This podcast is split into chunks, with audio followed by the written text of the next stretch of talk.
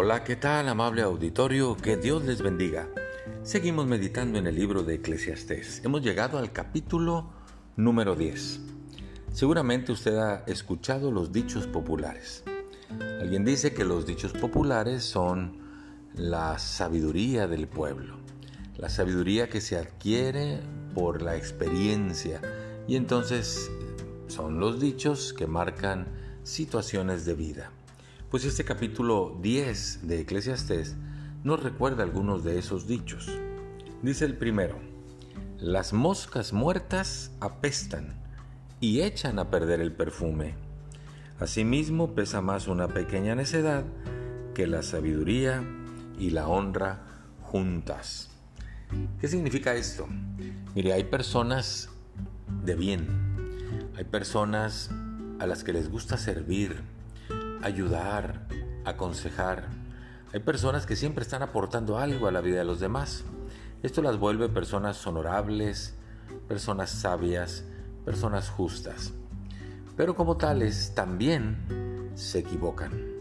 Y entonces de repente surge una equivocación y esa persona es juzgada más por esa pequeña equivocación que por todo lo que había aportado a la vida de los demás, todo lo que había hecho, todo lo que había logrado.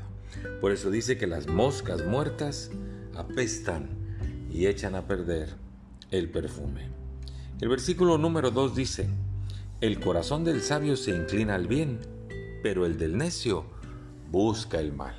Seguramente usted ha estado en situaciones donde le dice a alguien, eso que vas a hacer no es bueno.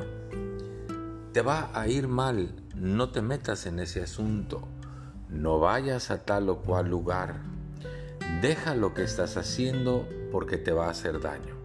Pero bien dice el dicho, el corazón del sabio se inclina al bien, pero el del necio busca el mal. Usted no lo va a hacer entender. Dice el versículo 3, aún en el camino por el que va, el necio revela su falta de inteligencia y a todos va mostrando lo necio que es. Hay personas, ¿verdad?, que se viven, se pasan la vida señalando a los otros, criticando a los otros, haciéndose pasar por víctimas, eh, tratando de hacer caer a los demás, y ellos solos, como necios, van marcando su camino y ya la gente los reconoce como los necios y los insensatos.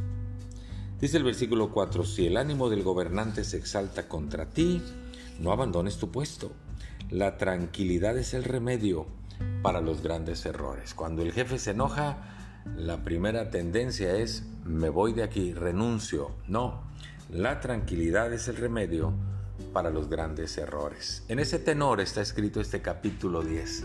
Léalo, medítelo y sáquele provecho. Muchas gracias, que Dios le bendiga. Hasta pronto.